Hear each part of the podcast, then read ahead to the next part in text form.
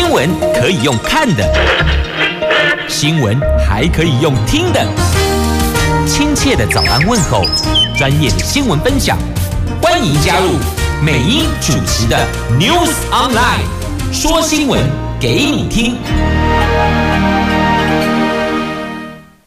亲爱的朋友，台港后打开后，大家好，欢迎您再度锁定收听 News Online，我是美英，我是谢美英。好，那么今天四大报的头版头条新闻，分别是在今天《中国时报》，拜登国情咨文重申与中国竞争。不冲突，就是类似一种竞合关系哦，竞合竞竞争和合作哦。那如果主权受到威胁，将采取行动保护美国，跟美国对赌从来都不是好赌注，所以其实这话是放给习大大听的。联合报头版头条，郭台铭说：“我等国民党一套办法哦。”因为有人问他说：“啊，你是不是起心动念回党参选二零二四呢？”这鸿海创办人郭台铭则是这样回答的。《自由时报》头版头条，这台大教授李笃中没有经过许可主持中国科研计划，所以裁罚三十万元定谳。《经济日报》头版头条，官方出招就。建商金流，因为现在许多的小建商共共被尾穿溃压，那土融限期动工，有条件放宽，建融兼顾非六都建案，这官方出这两招救建商的金流。接着我们来看《经济日报》头版头条的详细的新闻内容，就是建商的状况，因为。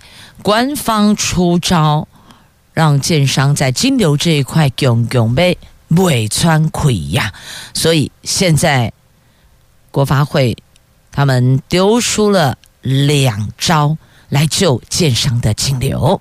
在建商获得土地融资，必须限期十八个月内动工，小建商是哀嚎遍野，快活不下去了。而建商的心声，政府听到了。昨天国发会宣布，凡是受到疫情等大环境因素影响而发生缺工缺料的情形，以至于。影响了动工时程，可以不受限期十八个月动工。那银行融资也要兼顾非六都建案，这两项松绑，可望为建商打开金流。国发会主委龚明鑫昨天召开跨部会的会议，就。健全房地产市场行动方案各项措施推动情形进行讨论。那针对建商获得土地融资限期十八个月内动工，那会后结论指出呢，金融机构应该要依授信的内容及建案规模等情形，个案核实评估借款人预计动工实际所需要的时间。除了有不可归责借款人因素之外，最长以十八个月为原则。而这一个不可归责借款人因素，则是包括了受到疫情等大环境因素影响而发生缺工缺料，导致动工时程被影响了，或者因为建案特性不同，以至于影响了公务机关审照时程比较长的，也可以不受十八个月。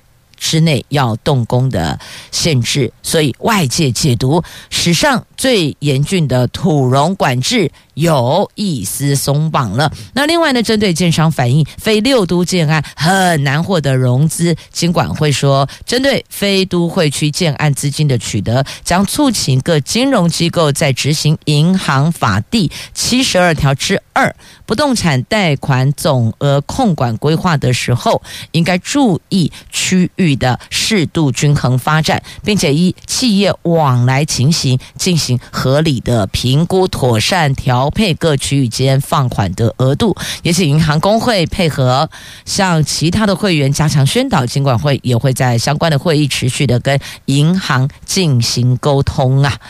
那像现在许多的小建商，他们陷入公股银行借不到钱，民营银行拒绝贷款的困境，加上央行调高存款准备率，所以呢，就爆出了巨大资金的缺口，面临史上最大筹资难关，导致濒临倒闭。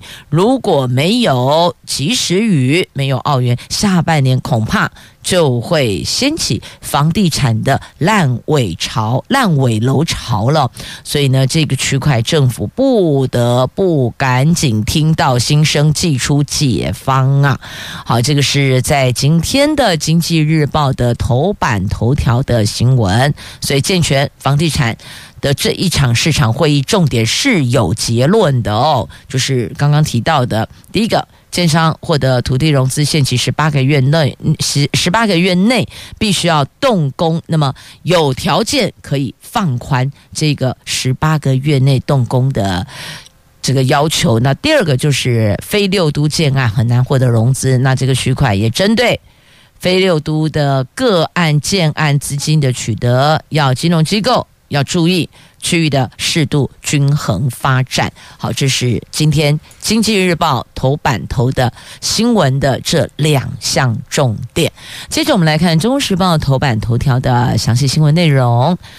这美国、中国因为侦察气球事件后。美国总统拜登在二月七号晚上，就美国当地时间哦，二月七号晚上，在国会对参议院跟众议院两院联席会议发表他上任以来的第二次国情咨文。拜登在演说的时候提到了美国将支持乌克兰抗击俄罗斯侵略之后，随即谈起美国中国的关系，重申与中国竞争而不冲突，他愿意。与中国合作来促进美国利益，而且造福世界。但是，他也就中国侦察气球事件暗示，如果中国威胁美国主权，那么美国也将采取行动保护自己的国家呢？他强调，上任前大家谈的都是中国如何强化实力，美国又是如何在世界衰落，但再也不是这样喽。他特别提及，他与习近平多次交谈，明确表明我们寻求竞争而不是冲突。他也不会为了在投资让美国强大一事上进行道歉，因为投资美国创新将能够定义未来的行业，还有中国政府意图主导的行业，而投资美国帮盟。盟邦，并且和盟邦合作，能够保护先进的技术，以免被用来对抗美国自身，而且实现军队现代化，维护稳定，而且要遏制侵略行动。那美国处于数十年来最强大的位置，可以和中国或是世界上任何国家公平竞争，在能够推进美国利益、造福世界领域，致力跟中国共事。但是毋庸置疑。如果威胁国家主权，也将采取行动保护国家。我们做到了，其实就是指那个侦察气球的事件，所以还是把它给击落了，打下来了。那这一次的国情，这个咨文也论及通货膨胀、经济问题，还有举债的问题，也强调团结北约，支持乌克兰。继续的抗击俄罗斯。那根据一名熟知内情的消息人士说，目前还没有敲定这美国众议院。外交事务委员会的主席麦考尔，其实是麦卡锡哦，所以看那个翻译，然后就指的就是他了。什么时候要造访台湾？那还有随团的成员有哪些？这时间点有可能啦，会落在美国国会四月份休会的期间。那也有一名被征询过意愿的国会议员说，已经开始和民主党议员接洽，是否参与了。就是要来台湾哦，那中国肯定又会把态度拉出来了哦。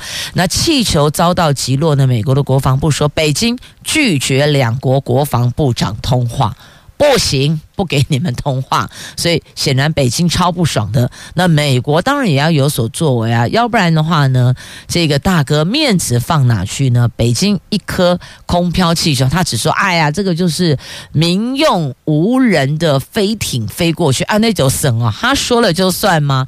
当然不行啊！你看日本态度多明确，只要如何，我必如何，就只你只要如何，我一定怎样。他已经先告诉你了，就是这样。所以态度得拉出来，做法也得拉出来。可能人家会觉得说你只是说说而已，所以击落一枚就知道了，真的会这么做。那么在击落美国气球前，五角大厦有要求要跟北京通话，可是呢被拒绝了。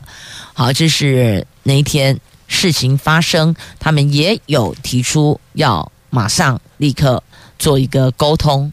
对话，但是被拒绝了。好，这个就是中国的态度呢。接着我们来看《联合报》的头版头条的新闻。不过今天在头版上方哦，先有这个一则图文，稍后再带您来看。我们先来看一下这头版最大条，就是这表红海创办人郭台铭是不是要参选二零二四的总统嘞？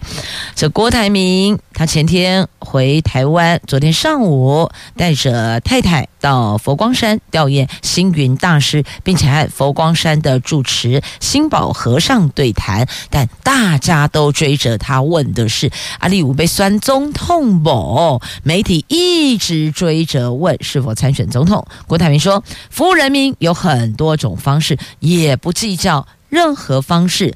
老实讲，他。还没做最后的决定，那真正做决定的不是他，是台湾两千三百万同胞的选择。在佛门圣地不打诳语，会找时间向大家报告，一定会选择最适合为百姓做事的方式来做决定，不拘泥各种。任何的形式啊，完全不拘泥任何形式。那昨天下午他回到台北，媒体问他啊，你会不会回国民党？第一个先问你会不会选总统，接着问你会不会回国民党呢？他说。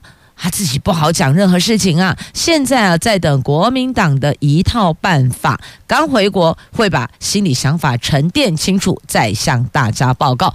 为什么说在等一套办法呢？原来呀、啊，就如果按照国民党游戏规则看来看去哦，他可能来不及成为候选人呢。这国民党总统选举办法目前规划三月讨论，四月出炉，但仍有变数哦。那根据蓝营人士说，由于郭台铭已经退。出了国民党，除非国民党提名办法为郭台铭开大门，就跟那一年二零一九年一样哦，那否则就必须要先通过两个门槛才能被提名。第一，因为郭台铭退党未满四年，今年九月才能申请恢复党籍。第二，回复党籍之后，还必须要满四个月才具备参选人资格，才有参选的资格。所以你看，这时间点看来看去，好像东北都后内。那这是等国民党一套办法。那另外，家里的家人不赞成啊。媒体就问郭台铭：“啊，你家人是否支持选总统？你家人指的就是太太了啊。那他的太太在旁边一直摇头表示反对，就是说呢，我没赞成，我不同意哦，我不支持。那郭台铭也坦言，他不赞成啦，还没解决这个问题，显然就是等国民党一套办法之后，他再来看要跟太太如何进行沟通啊。所以简单讲，就是要看。”朱立伦怎么去定定游戏规则？那既然郭台铭话都说到这个点上了，蓝营要尽速回应，不要再拖。那到底总统要不要办初选，还是民调来论定提名谁呢？那不管用哪一种方式，内部先整合吧，不整合纷乱。分歧不团结，推谁出来选拢不好啦。所以，如果郭台铭很希望能够参选，就必须先整合，才能拔得头筹，夺得先机呀。那么刚刚特别提到了，就是看看国民党会不会为郭台铭再开一道方便门。那你想想看，二零一九年的时候，郭台铭回国民党时，就是因为当时的党主席吴敦义颁发荣誉状给郭台铭，才为郭台铭是不是国民党员的争议解套，而郭台铭也。当当场表示愿意参加党内初选，这句话也就形同是宣布要参选了。好，那这个是有关郭台铭的部分啊，所以到底他选还是不选，选还是不选，我们就折花瓣啊，选还是不选？但是呢，这个选不选的烫手山芋就丢给朱立伦，因为他说我在等国民党的一套办法呢。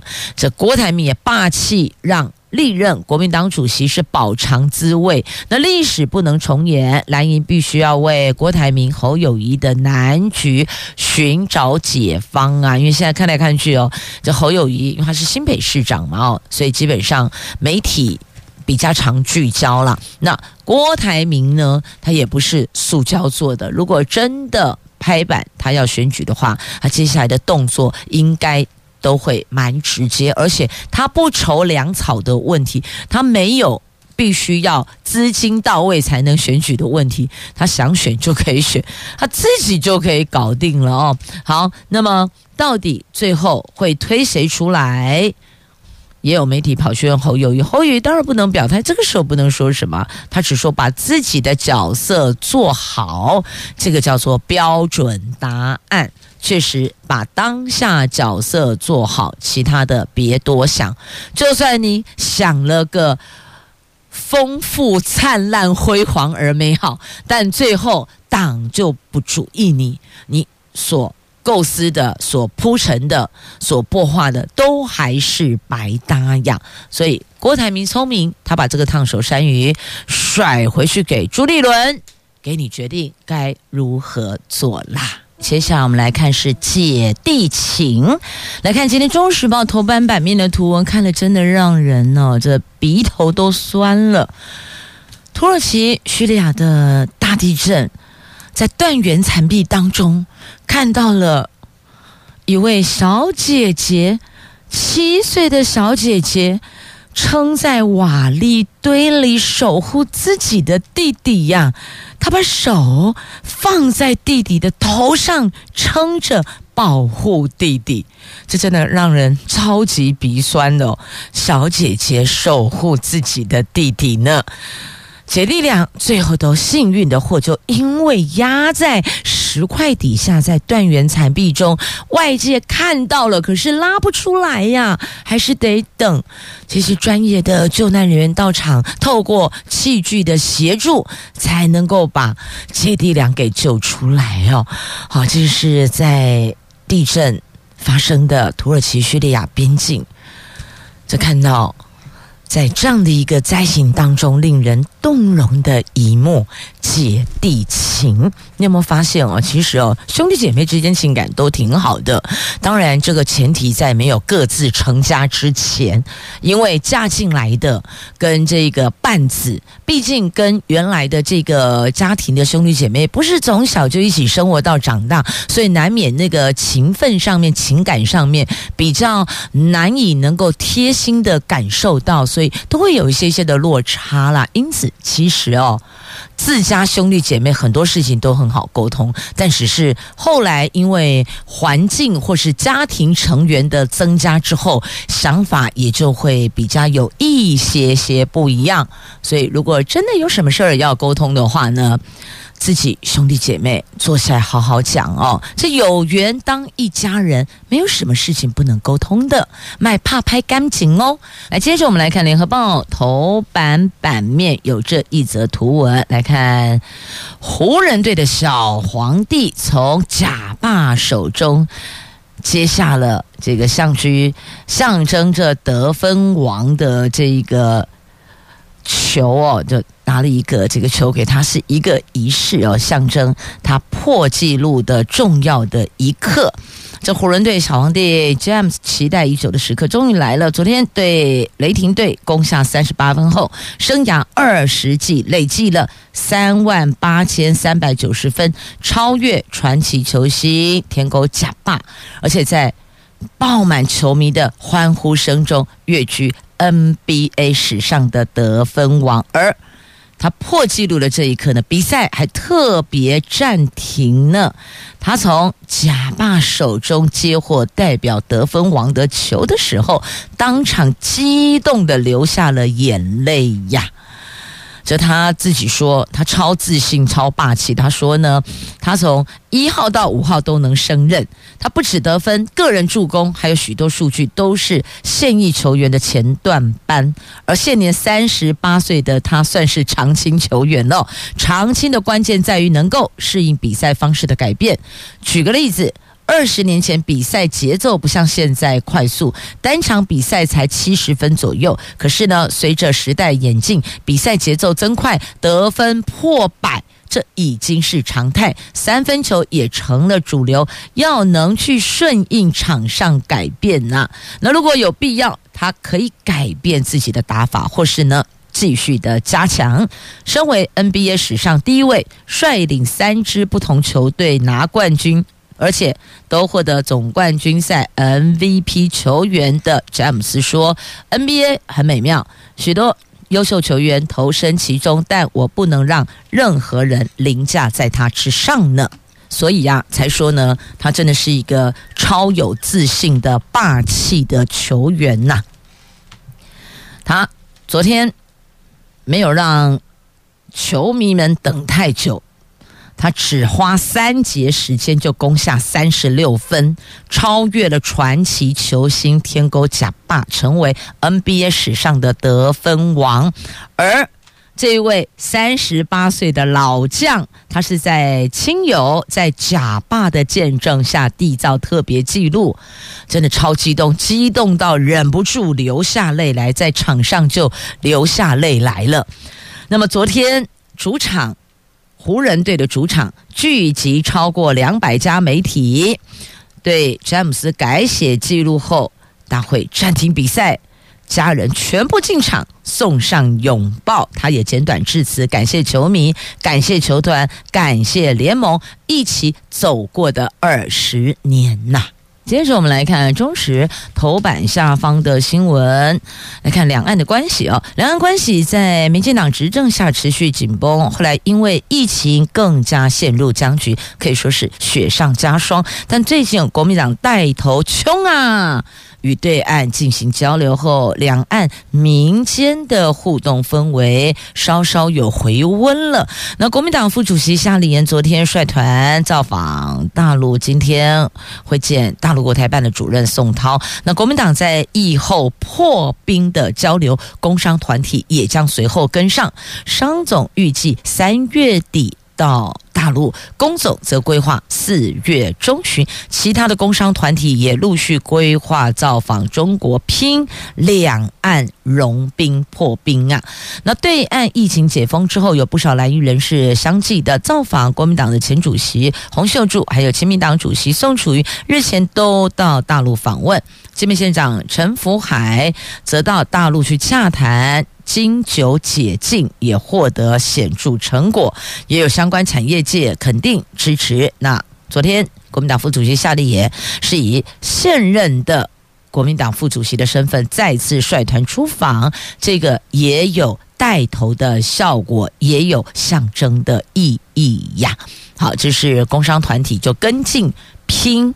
融冰不是破冰的拼，融冰啊！来，接下来我们来看一下这个民进党主席赖清德上任后的改革第二枪。这改革第二枪呢，就是民进党二零二四的参选人必须要签学轮切结书。民进党去年九合一选举候选人学伦问题重创选情，党主席赖清德把学伦问题放在革新第一项目。民进党中指会昨天通过了二零二四总统、立委初选学伦规范与争议处理机制。赖清德强调，将秉持诚信原则、公平公正及希望取得社会的支持这三大原则。那这次对象就是即将登场的立委参选人、总统参选人，全部都要签切结学位论文学术伦理声明书。这个学位如果查出经过变造、造假、抄袭、由他人代笔等等，全部一律由党纪处分呐。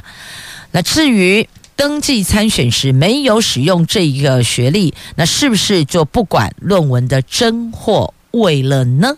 赖主席说。参加初选的时候没有登记这项学历，党自然无权针对学历问题做任何的处理。那希望民进党作为执政党能够做政治的表率，他也向在野党喊话，其他的政党也应该要跟进，让选举回归政策辩论，而不是只有在学位、学历、学论问题上打转，让选举能够比较回归在政策上的讨论呢。好，所以听到重点了，如果真的觉得有问题的，就不要把。它列入您参选人的学经历当中。那既然你没有列进来，那么党自然也无权针对学历问题做后续的处理了。那是不是应该要溯及既往呢？譬如说，这个候选人他之前在参加其他选举的时候，曾经拉过的最高的学历，也应该一并检视，不是吗？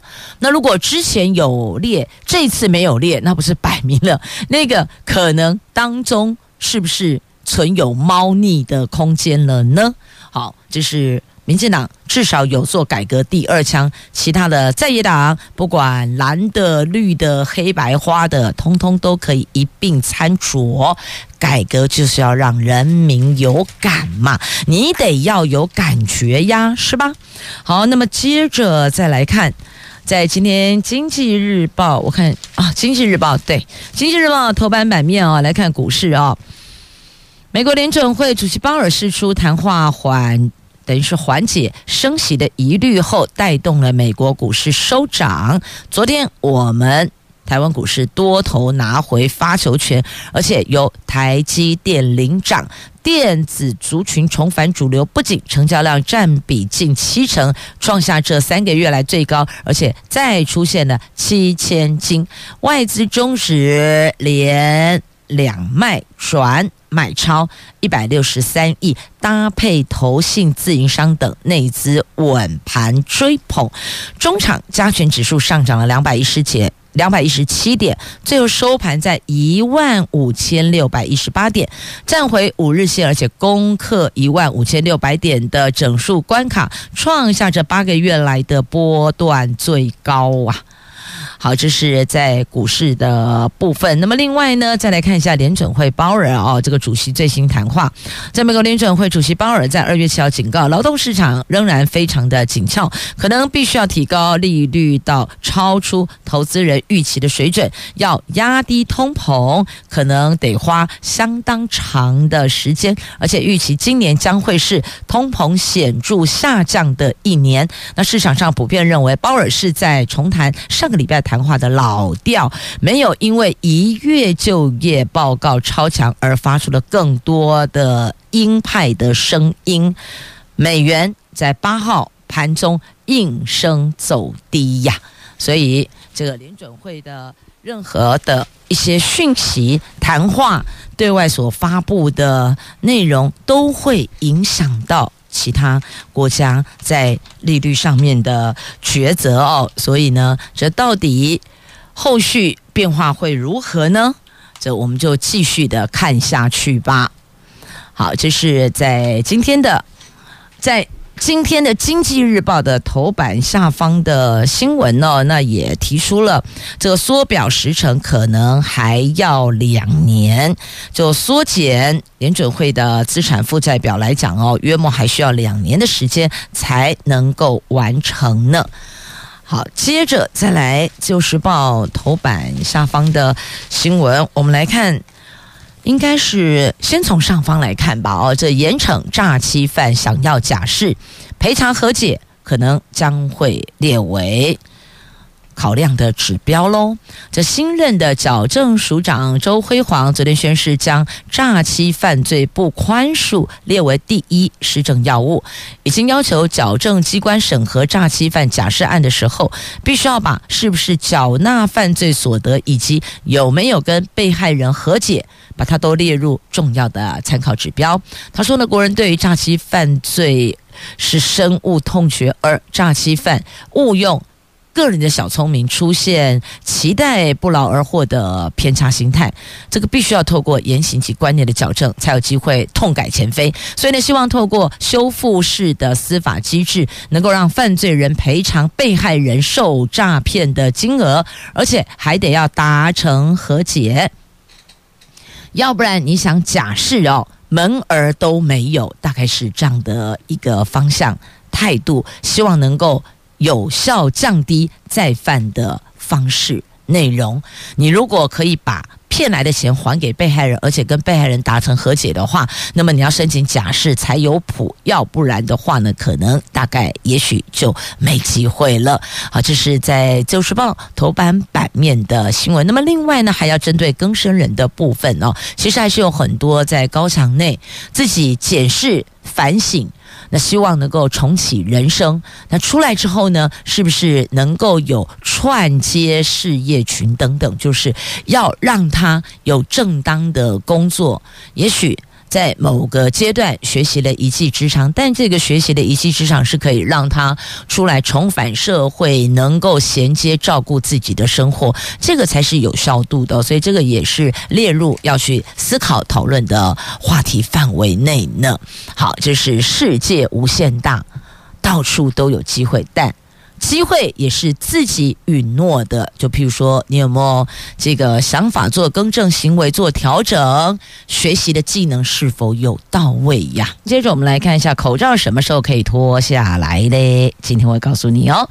在昨天新增了两万三千八百九十三例本土确诊，相较于上个星期三降幅达两成四，等于是连五天下降。疫情趋于和缓，指挥中心说将在金天在哪里宣布室内口罩松绑措施的细节，但是不会立刻实施，将预留缓冲期，等观察疫情趋势，还有医疗量能变化，再决定上路的日期。那去年十二月一号实施第一阶段口罩松绑，取消室外全程佩戴口罩的规定，但是第二阶段口罩松绑措施将正面表列必须要戴口罩，特别室内场所。原定今年一月底宣布，但是要过年之后疫情不太美丽呢，疫情有升温哦，所以指挥中心指挥中心就审慎处理哦，那会在今天宣布细节，哪些室内场域必须要佩戴口罩，那实施日期则还没有落定。那因为下个礼拜一二月十三号就是全国高中以下学校的开学，校园室内口罩届时是不是解禁？教育部长潘文忠说，已经取得家长、教师团体、学校教师代表的观察建议，公布时间会由指挥中心决定。如果开学之前仍然没有公布，将维持现行的规范。诶，开学前也很快了，好吗？下个礼拜一开学，这个周末日是休息，所以今天都没讲的话呢，那明天就剩明天了。今天没讲，明天那也说了，假设。都没有公布就维持现行规范，所以等于是到昨天平面媒体截稿为止，他们还没有一个明确的确定的做法。那另外值得注意的是呢，台湾新冠死亡率有下降，全死全死因死亡率仍然维持在高点。就等于说，完全就是因为 COVID-19，不是因为其他的并发的哦。那这个还是在高点，这个我们要特别留意。虽然死亡率有下降，那原因在于来自于其他疾病所提出的所这个呃增加的超额死亡，这也显示基础医疗照护量能不足啊，需要改善呢、不可以只用新冠死亡。作为指标，那也需要监测非新冠死亡个案及相关的数据，调整医疗量能，才能够避免超额死亡持续的发生呢。好，那还有什么事情可以持续发生？呃，避免持续发生的简单呢？媒体的镜头拿开，麦克风拿开，它就结束了。好，来看台南市议会第一次临时会，昨天开议的时候就爆发推挤冲突，有多位的在野党议员要求议长邱丽丽对于步入贿选案表态说明其请假待命，因此引发民进党员的民进党议员的不满，因所以双方就在议场内口角不断，甚至还发生了推挤冲突。那在议长台上坚持推进议程的时候，朝野议员在台下就开始拉扯推挤喽，吵吵闹闹就这么长达一个小时啊！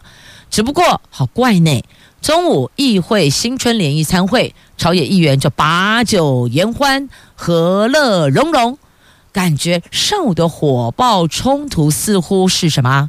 喊明是不拢无去呀啦！早上推挤拉扯，中午把酒言欢，可能你会觉得说这个画面很扭曲。其实，身为媒体人，看多了习惯就好。你看到这些哦，我必须要说哦，全世界最会演的就在这里。真的就在政治圈里，每一个都是最佳男主角、最佳女主角啊！好，话题拉回来，跟你我民生相关的北桃国道客运有四条路线，下个礼拜要 K 给喽。这因为人事成本的增加、油价、车辆及场站等。这些成本通通都增加，所以由台北客运、桃园客运、三重客运联营的四条国道客运路线开出今年涨价的第一枪，预计下个星期二月十三号起缩小票价优惠，就等同于。票价调涨了两块钱到六块钱，那统联、国光等业者也同样是蠢蠢欲动，强调再不调票价，恐怕面临停驶的命运了。核定票价范围内可以涨的话，今年一定调，时间点则。等待主管机关的同意呀，所以看来这个涨价也是势在必行啦。好，来看看人事，来看桃园市政府，桃园市府日前发布了桃捷公司董事长沈自强的人事。那张市长昨天强调，机捷运量不高，四位副总用人为才只留一位。下阶段董事长要让企业文化非常优质。那如果还残留着酬庸心态的话，务必要除恶务尽。至于航空城。公司董事长等职务，张市长也要求加速要寻觅优秀的人才哦。好，这陶杰副总只留一个人也好啦，这真的能够。把事情做好的，其实一个就够了哦，所以用人为才是对的哦。其实这个陶杰公司啊，应该送一把桃木剑给他吧哦，这桃木剑斩桃花斩完，应该就没事了哦。来，接着来看《自由时报》头版下方的新闻：闯红灯撞飞一家人，造成人家一死三伤的酒驾男加重改判九年十个月。在这里提醒大家，酒驾不可。绝对不可，也不容姑息，也不容助长。来，《自由时报》头版下方，当心吃牢饭将近十年了。好，那么接着再来看这北市动物园国王企鹅老化，这个都胖到 X par 戒指，希望能够继续的繁衍繁殖。来，再来屏东万丹泥火山，昨天凌晨喷发，罕见无孔喷发，万丹泥火山泥浆高两公尺啊！好，再来台湾搜救队。联合国官网有认证了，我们到灾区去协助救援，国际媒体有关注。好，以上都在今天自由时报头版版面的图文，详细内容就请您自行翻阅了。我们就要说声感谢收听，祝您有愉快而美好的一天。我是美英，我是谢美英，明天上午我们空中再会了，拜拜。